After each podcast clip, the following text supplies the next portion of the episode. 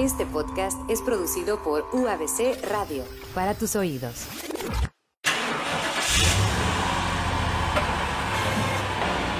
UABC Radio presenta En la carretera. Comenzamos.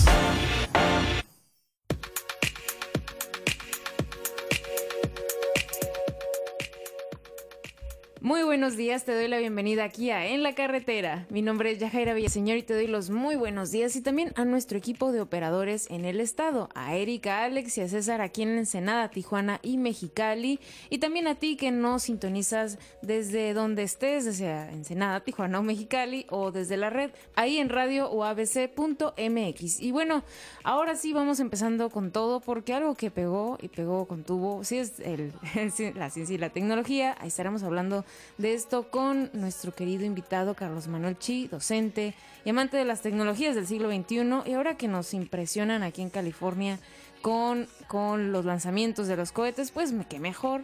Pero por lo pronto vamos con música, música que también de deportes y también le gustó a la cuenta oficial de deportes en Tijuana y también eh, a Joaquín, pues ¿por qué no vamos con un tema de Totomás? Y regresamos para platicar con nuestro invitado. Pausa y regresamos. Y después de una pausa con Totomás, nosotros regresamos para seguirte platicando sobre ciencia y tecnología aquí con nuestro invitado. Muy buenos días.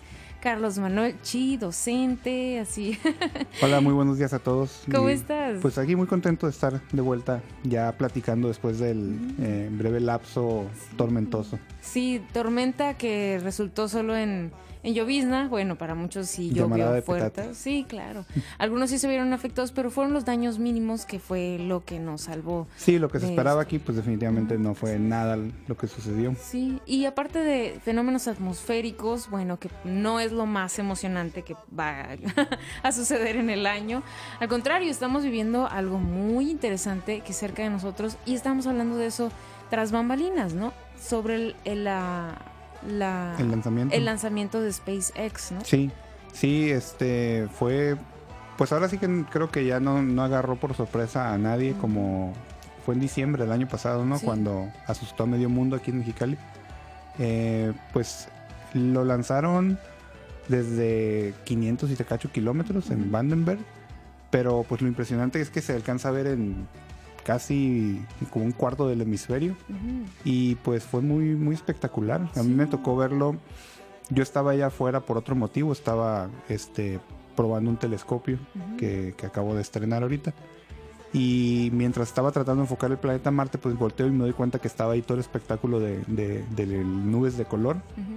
y pues fue muy espectacular ver cómo la, el, booster del cohete, pues alcanzaba a ver cómo empezó a descender y la carga útil se empezó, pues vimos cómo se desplazó pues a lo largo de una gran parte de, de, la atmósfera. Que es muy interesante que haya, como tú lo dijiste, ha habido este espectáculo de luces que eran entre morado y azul. Y, Bueno, fue impresionante, muy vistoso.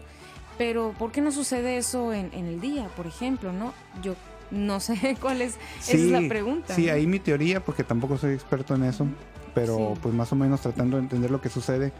Eh, recuerda que son gases de eyección los que quedan, que pues están en las capas muy superiores de la atmósfera, están ya pues creo que en el límite de la atmósfera, eh, dependiendo de qué órbita es la que va a tomar para colocar el satélite, pues sube más o sube menos, pero pues es una cantidad increíble de kilómetros lo que sube. Entonces, yo vi algunas fotos del lanzamiento, donde todavía se alcanzaba a apreciar en las partes superiores cuando el cohete estaba todavía en una sola pieza, sí. que se alcanzaba a ver a lo lejos el, sol sobre las nubes. Entonces yo creo que tiene mucho que ver con el ángulo en el que da la luz cuando pues, la Tierra es una esfera. Entonces nosotros estamos en una parte que ya está oscura. Y los gases como están tan alto, el cono de luz sí les alcanza a pegar. Entonces yo estoy seguro que tiene que ver con eso. La posición, todo se, todo se, dio para que disfrutáramos de, ese espectáculo. Y, bueno, es que no, no era a la y se va, no, son miles y miles de experimentos que en Rusia, que en Estados Unidos, incluso aquí en México se están haciendo para lograr esta carrera espacial, ¿no? Que ya hemos platicado. Y, y este cohete en sí, ¿cuál era el objetivo para...? Traía un satélite argentino. Ah, un satélite mm. atmosférico argentino. Eh, digo, no sé si, no, no sé en qué órbita y, y lo colocó, porque básicamente creo que son dos tipos de órbita, la geoestacionaria, que está siempre en el mismo lugar con referencia a la Tierra, Sí. y las otras órbitas que están circulando constantemente.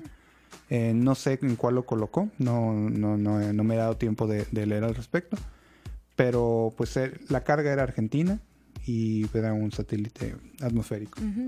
Bueno, hablando sobre también lo que podemos apreciar esas grandes noches cuando no hay contaminación, por favor.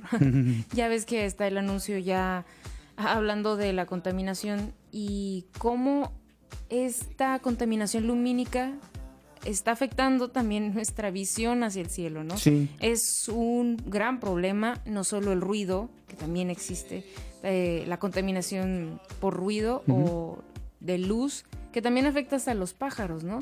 Y, y yo creo que, sinceramente, nos ha de estar afectando mucho a nosotros, pero algo está pasando que, que no, no. Sí, no mira, hay, hay, de hecho hay una ley que mm, es de las leyes que más me gustan sus nombres, porque se llama la ley del cielo, literalmente, La ley del cielo. que es la que establece eh, cuál- cuáles son los tipos de proyecciones o de luces mm, en valores máximos que podemos emitir.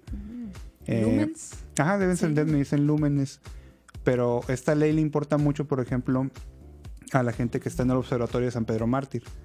Para ellos, por ejemplo, Mexicali es un problema, porque emite demasiada luz. Y si nos fijamos, cuando tú vas bajando la rumorosa de noche, por ejemplo, ves una mancha de contaminación lumínica. Y ya estando aquí en la ciudad, bueno, es fácil detectar que hay muchas fuentes de iluminación que son mm, innecesarias o que son incluso abusivas. Anuncios. Por ejemplo, ¿no? las hay, hay varias pantallas promocionales que han estado instalando es. que son que atentan contra los eh, automovilistas porque son demasiado brillantes. En la noche eh, encandilan, distraen y son un verdadero problema. Ahí lo que hay que ver es mm, cuál fue el proceso por el cual se permitieron instalar de esa manera, hacer una revisión de eso para que sean instalaciones apropiadas. En muchos casos estoy seguro que no es apropiado que estén en los lugares donde están. Así es. Y bueno, esto de que vendan publicidad a diestra y siniestra, ¿no? Bueno, es- Sí. ese es otro problema de la ciudad. Y bueno, lo que sí no nos alcanza el tema también es, es lo del ruido, ¿no? Es esto de cuántas tiendas se, hace muy popular que tengan todo el sonido afuera para llamar la atención, que realmente es Sí, el la, sentido la estrategia de mercado del sonido en la parte exterior.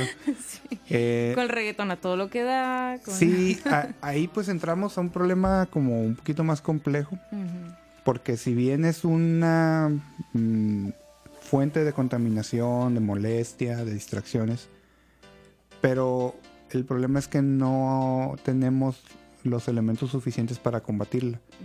A lo que me refiero es en la seguridad pública, por ejemplo, en los crímenes de alto impacto o de bajo impacto, cualquiera de ellos, no hay suficientes elementos para combatirla. Entonces, no podemos esperar que el- la atención que se le dé a infracciones menores, por ejemplo, la contaminación lumínica, la contaminación auditiva, pues vaya a tener más importancia que lo otro. O sea, si, si tenemos problemas para resolver eso primero, que es mucho, muy, muy apremiante, ¿qué esperanza podemos tener de que se resuelva esto otro, que es, es menos apremiante en ese sentido? O sea, ahí también tiene que ver mucho con la cultura, tiene mucho que ver con los hábitos de las personas, eh, la información que tenemos, por eso es importante pues informarnos para entender cuáles son buenas estrategias, en este caso estamos hablando de publicidad, cuáles son buenas, buenas estrategias de ventas, cuáles no. Así es. Y bueno, no vamos a hacer publicidad de ningún tipo. Aquí solo queremos disfrutar de la música, que no es, bueno, a veces tocamos el noise, pero es es en otros programas. Eh, por lo pronto, ¿qué nos podrías compartir de tu lista de reproducción musical que, que quieras que escuchamos contigo? Fíjate que ahorita he estado eh, trabajando en una lista de reproducción que me Mm. recuerda a mis noventas, Oh, cuando era pequeño y MTV... brillo, brillo en la mirada tenías. Sí. Eh, y MTV era un canal que pasaba videos musicales. Oh, sí. Sí. eh, y pues la, la hice con todos los las- la música que recuerdo de aquel, de aquel entonces, de la que veíamos videos. Eh, para seguir con algo en español, pues yo creo que sería, y más eh, teniendo mm, su visita eh, reciente aquí a las fiestas del sol, algo de Plastilina Mosh, Ah, ¿por qué no? Va. de su primer álbum Aquamosh. Muy bien, entonces vamos con algo movido, vamos con Aguamoch, con Aquamoch y regresamos para seguirte platicando sobre eh, la tecnología aquí con el docente, también amante de la música noventera, Carlos Manuel Chi. Pausa y regresamos. Y regresamos después de esta pausa para seguirte platicando sobre tecnología y la ciencia, cómo, cómo ilumina nuestros cielos y también cómo, cómo dejar de contaminar el cielo para poder apreciarlo mejor, ¿no? Bueno, hablando sobre esto, querido Carlos, dentro de las nuevas, las novedades entre la tecnología también hablamos sobre invasión. invasión y es el tema, lamentablemente es uno de los temas, Sí. pero las filtraciones de, de información no, no dejan de aparecer y ahora, pues bueno, nos toca ahora más personalmente para aquellos usuarios que utilizamos Facebook. Facebook, así es. Sí. sí, vamos a empezar ya con un poco de las historias de terror de octubre. Ah, sí, es cierto. Eh, Oh, sí, sí. Y pues ahora de nuevo Facebook tiene problemas eh, porque hubo una filtración de, que afectó a 90 millones de usuarios. O sea, a veces es, es difícil de men- dimensionar a cuántas personas afectas con, con un error que cometes en un, en un programa. Pero hay, hay países que tienen menos po- población. Sí, sí, hay países que tienen menos población. No, 90 millones es casi lo que los habitantes que somos en México, ¿no? Somos ciento y cacho, creo. Eh, entonces, hay países mucho más pequeños que México y 90 millones es mucha, mucha, mucha, mucha gente. Eh, lo que sucedió es que fueron... Facebook tenía una vulnerabilidad en su diseño. En la, tiene una opción que te permite ver tu perfil como si fueras otra persona. Y en esa, en esa función es donde tenía una vulnerabilidad. Hubo alguien que se dio cuenta y que de esa forma robó lo que se llaman las tokens, el, el token de acceso. No es el usuario y la contraseña, sino es como, Una como- clave. ajá, así como una ficha que comprueba tu acceso, que te permite el acceso, mejor dicho. Eh, se robaron esta información y pues con eso ya van a poder acceder a la, a la cuenta. Son mm, 90 millones, creo que estaban vendiendo como en 74 centavos cada uno eh, para poder acceder a esas cuentas. Justo cuando Facebook se da cuenta, lo que hace es mm, notificar a los usuarios afectados. Hasta eso sí pudo de- detectar a los usuarios afectados. Eh, les puso una notificación en su línea de tiempo, en sus publicaciones. Les fijó una publicación en la parte superior donde les invitaba a cambiar sus usuarios y contraseña. Mm, lo, lo bueno de esto es que Facebook tiene herramientas que nos permiten controlar quiénes acceden o cómo accedemos a nuestra, a nuestra cuenta. Normalmente no entramos a Facebook, a Facebook desde un solo lugar. Por ejemplo, estás en el celular y tienes la cuenta de Facebook. En tu laptop también. Si tienes una tableta, probablemente también la tengas. Todo Entonces- está sincronizado, ¿no? Ajá, entonces en tu cuenta de Facebook puedes ver qué dispositivos han hecho inicio de sesión. Y también desde tu misma cuenta en la configuración en el área de seguridad, tú puedes decirle que cierre todas las sesiones que estén abiertas, que te deje nada más en la que tú estás. Entonces es algo que nos permite tener un poquito más de certeza de que quitamos a todas las personas que estén viendo. Por ejemplo, tú puedes cambiar la contraseña y quitar a todas las, eh, cerrar todas las sesiones y ya estás seguro que te quedaste tú nada más. Entonces, a partir de ahí es donde hay que tomar precauciones. Eh, pues una contraseña segura, no usar funciones mm, muy nuevas, porque a veces los, los errores se encuentran en las tecnologías más nuevas, en las más nuevas implementaciones. Hay que recordar que el ciclo de, de implementación de la tecnología, pues mm, es por pasos. Normalmente sale una tecnología nueva y existe el método para desarrollar con base en esa tecnología uno, un grupo de, de desarrolladores se pone a trabajar con eso, hace sus pruebas y luego libera esa, ese diseño con la tecnología nueva para que lo usen todo lo- todos los usuarios. Pero en ese proceso normalmente hay errores. Es, en, en la programación es mm, una serie de iteraciones. No es como cuando haces un pastel, por ejemplo, y te queda bien a la primera. O sea, te queda bien después de haber aprendido muchas veces, de después de haber intentado. Que claro, y hay mucha gente, yo sé que hay mucha gente talentosa que a la primera les queda todo bien, Sí. pero nosotros los de a pie Sí. estamos a, a prueba y error, ¿no? Ajá, sí, pero en el caso de la comparación es, es una, Sí, eh, perdón, de la programación es una comparación porque mm, en- es algo que muchas veces se tiene una mala concepción de cómo es el proceso de programación. Eh, a veces se imaginan como que ah, uno escribe unas líneas mágicas y pum, todo funciona. Solo golpeas con tus dedos el Sí. teclado y mágicamente aparece una Sí, línea de ya- y luego ya programación. Hackerman ha logrado resolver. Eh, entonces, normalmente se tienen muchas pruebas, Sí. se tienen muchos eh, errores mm, en la secuencia, en los pasos, que se van corrigiendo. Por eso hay un ambiente de pruebas y luego ya está el ambiente de producción final, que es donde se manda al usuario. Entonces, pasó un error ahí con Facebook, explotaron esa vulnerabilidad y se robaron toda esa información. Esa puerta quedó abierta. Sí, no, es- no es lo único que pasa en el mundo. O sea, muchas veces hablamos de Facebook porque es la red social Más popular. más ¿no? popular.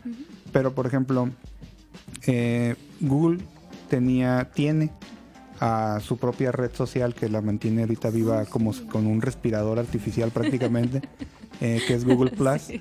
Y tiene pues mucho tiempo con ella. Fue su último intento de hacer una competencia con Facebook y anunció que ya la va a cerrar. La va a cerrar porque no tiene usuarios, pero también porque tiene una falla de seguridad que permitía que La filtración de filtraran información. información. Y esa falla la tiene creo como desde 2010, pero como es tan poquita la gente que lo pues, es como que les haya afectado mucho, pero ya, ya tomaron la decisión de cerrarla. Comercialmente ya no fue una buena inversión. Sí, sí, ya, ya para usuario final de a pie ya no va a estar disponible, va a estar disponible para desarrolladores. ¿Por qué? Porque Google casó mucho esa red social, ese perfil, con algunas etapas de desarrollo con, con, por ejemplo, con Android o con sus plataformas de desarrollo en línea. Entonces, por eso va a seguir para desarrolladores, pero para el usuario final, pues ya. Que igual no es como que vayamos a extrañar Google Plus Ah, porque sí. pues, nadie lo usaba, la verdad. Realmente estamos así como, ah, bueno, mm, bien por ellos que Sí. ya van a cerrar ese, ese círculo. Sí, ya, ya En que, sus vidas. que desistan ya. Así es. Bueno, querido Carlos, nosotros vamos a una pequeña pausa. Vamos a cerrar este círculo, pero vamos a continuar otro dentro de un momento más, después del- de la pausa, para seguir platicando sobre más tecnología y nuevos y nuevos proyectos Claro. que ya vengan aquí en esta gran rica temporada. Vamos a una pausa y regresamos.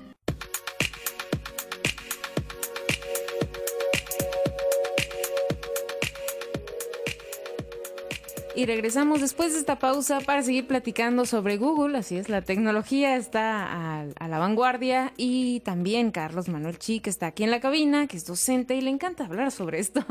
y también agradecemos que estés aquí tan temprano para hablarnos sobre estos temas que sí nos impactan desde, desde el ya, ¿no? Eh, estábamos hablando sobre la seguri- seguridad informática, sobre cuánta información no podríamos tener en nuestros celulares. Sí. Y hablando sobre proyecciones de nuevos, nuevas tecnologías que está lanzando Google, al igual que, que iPhone, ¿no? Los Sí, iPhones Apple. ya están, el Apple, perdón. ajá. Sí, este, pues tenemos hardware nuevo. eh, no habíamos hablado porque también faltaba que Google sacara su hardware. Eh, Apple sacó hace dos o tres semanas, no recuerdo, pues la nueva serie de iPhone. Y ayer Google sacó sus nuevos este, teléfonos también. Eh, las dos compañías son como las que ponen los eh, el, el benchmark, la, la barra que hay que alcanzar en muchos términos. Por ejemplo, El nivel de calidad, el nivel de... Sí, de funciones, ¿no? de tecnología. Eh, por ejemplo, en el caso de iPhone, pues no fue una gran renovación. Fue algo muy similar a lo que ya, ya hicieron con el iPhone 10. Sí. Eh, algo que todo el mundo está admirando de, de Apple es el desarrollo del, del chip que controla el, cerebro de- del iPhone, que se no llama... nuestros cerebros, quizá, No, pero no, no, a ese nivel todavía no. Pero sí tiene un nombre muy interesante, se llama A12 eh, biónico. Es un chip que integra un procesador de inteligencia artificial y que le permite hacer muchas cosas. Por ejemplo, en el caso de la cámara, permite seleccionar los mejores esta- eh, la mejor configuración de la cámara para tomar las mejores fotos. Y cosas que a lo mejor uno ni siquiera se detiene a pensar, pero que simplemente funciona y funciona bien a la primera. Entonces ese chip está siendo pues eh, admirado por muchos de los que han analizado el, el modelo y yo creo que sienta como un, eh, una meta contra la que van a competir pues prácticamente todos. Para aquellos, si tú, que eres fan de Instagram o de publicar muchas fotos de paisajes, así, por donde estés, de la familia, pues bueno, ahí está también no es recomendable, pero bueno, si te encanta la fotografía y la quieres subir a tus redes o eres un profesional que necesita esa inmediatez y buena calidad en la imagen, pues ahí, eh, ahí para, hay un factor. Para mejorar las selfies y las Ah, claro. fotos de lo que estamos comiendo, muy importante. De los filtros, por favor, Sí. de Snapchat. Y, y, y en el caso de Google, algo um, muy interesante que ya nos había mostrado un poco en su conferencia de desarrolladores, mm, cuando nos mostró una función que se llama Duplex, que es, un- es una parte de su inteligencia artificial que le permite hacer llamadas por ti. Eh, no sé si viste el video, pero pues fue bastante impresionante. Haz de cuenta que tú le pides a tu asistente eh, digital, el que tiene incorporado los teléfonos. En el caso de Google, le pides a, a Google que te haga una reservación, que te haga una cita para ir a cortarte el cabello. Entonces el asistente dice- te contesta, ah, ok, lo hago. Y luego se ve en el momento como ese asistente, eh, completamente artificial, inteligencia artificial, pero con un lenguaje que se escucha como si fuera una persona real. eh, Una dicción natural. Ajá, sí, sí, sí, natural, natural, mejor que uno. Eh, habla una estética Sí. y pide una cita para X hora. Pero el, el- el nivel de, de humanidad que le dan es un poco es bastante apantallante y un poco atemorizante. Porque, por ejemplo, dice, ah, ¿sabes qué? Quiero una cita para las 9. Y le dicen, no, no tenemos a las 9, tenemos a las 10.45. Y el asistente no es como que diga, está bien, sino que el asistente le hace, "Mm, ok, Oh. está bien. O sea, ese tipo de cosas son las que están desarrollando. Entonces, ahora en el teléfono, eh, la serie de Google se llama, la de, de- de teléfonos de Google se llama Pixel. Ajá. Entonces, tiene una función que incorpora la eh, tecnología esta duplex, en donde cuando te entra una llamada, tienes, normalmente tenemos dos opciones, aceptar o declinar la llamada. Pero ellos tienen una tercera opción que se llama este screen, que es como filtrar la llamada. Entonces, lo que hace, en lugar de que tú estés escuchando la llamada, te transcribe todo. Por ejemplo, tú me llamas y dices, hola, buenas tardes. Entonces yo en lugar de escuchar, hola, buenas tardes, en mi teléfono, como si fuera un chat, Sí. voy a ver que entra tu mensaje y dice, hola, buenas tardes. Por ejemplo, cuando estás en una conferencia, en una junta Ajá, por o, estás con otras personas y no quieres que escuchen esa conversación, la puedes, digo, transcribir, ¿no? Así es, que- automáticamente esto sucede entre los teléfonos, no sucede en la nube o en un servidor de Google, sino tu teléfono escucha y transcribe. Pero no termina ahí, sino y no te da las opciones como para que tú estés escribiendo. Simplemente te muestra la ventana del chat y conforme a lo que recibe en la llamada, te muestra el texto, te pone opciones para que tú contestes. Para contestar, Ajá. sí, estoy de acuerdo. No, Sí, eh, pero- Deja de hablarme. no es una respuesta sencilla en el sentido de que te da las opciones como eh, acordar, decir que no o pedirle más información. Entonces tú le picas, por ejemplo, eh, Acordar. y le contesta con una oración completa de acuerdo a lo que estás diciendo. O sea, contesta por ti.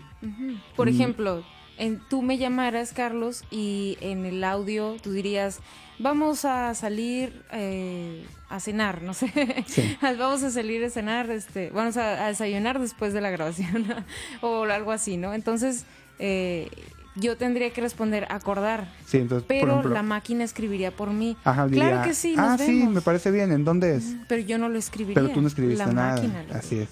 Bueno, es que es impresionante. Estamos futureando. Estamos Sí, futureando. pero eso ya está implementado en, Sí. en- en este teléfono de Google. Entonces, mm, en el caso de Android, bueno, si comparamos Android con, con iOS, en el caso de Apple son teléfonos muy reducidos en variedad. Mm. Tenemos nada más, por ejemplo, el iPhone 10S y el 10S Max. Y no me acuerdo cuál es el, creo que hay un tercero. En el caso de Android no es así, tenemos infinidad de modelos Android. ¿Por qué? Porque en el caso de, Apple, Apple controla qué iPhones son los que se hacen. En el caso de Android, Google no controla. Google deja abierto y pues todo el mundo puede hacer un teléfono si quiere. Pero los que ofrece Google están diseñados a la par del estándar de calidad de los iPhones. Entonces estos diseños son como la vara más alta en teléfonos. Porque aparte traen la experiencia del sistema operativo pues completamente eh, pura. Porque lo que hacen muchos desarrolladores, por ejemplo Samsung, toma el sistema operativo de Google, Android, y le hace sus mejoras cuestionables eh, a la apariencia, al funcionamiento, a dónde se ubican las cosas. Entonces son pocos los teléfonos que tienen los consumidores donde pueden eh, tener la experiencia de Android pura. Entonces, esta experiencia de Android, que es la que desarrolla Google, es como para demostrar lo que se puede hacer con Android. No todos siguen eh, ese, patrón, pero mm, es a lo que pueden aspirar muchos y es lo que vamos a ir viendo que se incorpora a diferentes este, modelos. Así es. Luego también, por ejemplo, en la cámara tiene incorporan inteligencia artificial que tú cuando tomas una foto presionas el botón del obturador y te toma la foto de ese momento. Escuchas el chis. Ajá, escuchas y pues ya queda la foto. Pero lo que hace esto es tomar como una ráfaga de fotos y automáticamente elige la que sugiere la, sugiere la que es mejor según su interpretación. La que no salió como vida, la que no eh, cerraste los ojos. Ajá, la, mejor expresión, la mejor nitidez de la foto, el mejor enfoque, la mejor iluminación, todo eso. Entonces, esos son los tipos de mejoras en la inteligencia artificial que pues vamos a empezar a ver también. Y bueno, para aquellos, querido Carlos, que tengan más dudas no solo de la inteligencia artificial, de los beneficios de los nuevos celulares, sino también de los que ya tenemos y que de verdad no sabemos utilizar, o que necesiten de tu asesoría, ¿cómo te podrían encontrar? Claro que sí, con mucho gusto pueden eh, buscarme en Facebook como Carlos Manuel Asesor o en la página de que tengo que es carlosmanuelasesor.com, todo pegado. Y bueno, ahora sí, para despedirnos, disfrutando de esto que llamamos la vida. no, bueno, hablando de, la música, que también llevamos siempre, seguramente, tantas generaciones en nuestros celulares o en nuestros dispositivos móviles. ¿Qué nos invitarías a escuchar de tu lista de reproducción? Bueno, voy a hacer una sugerencia. Si no funciona, me dices y, luego hago otra. ¿Te bateo o no? Eh, yo sugiero para empezar la mañana muy bien una canción de DJ Khaled que se llama All I Do Is Win. Muy bien, entonces vamos con este tema y muchas gracias Carlos, gracias por venir a platicarnos más sobre ciencia y tecnología aquí en estas mañanitas. Un gusto estar aquí. Y bueno, las puertas abiertas y regresamos después de esta música para decir adiós.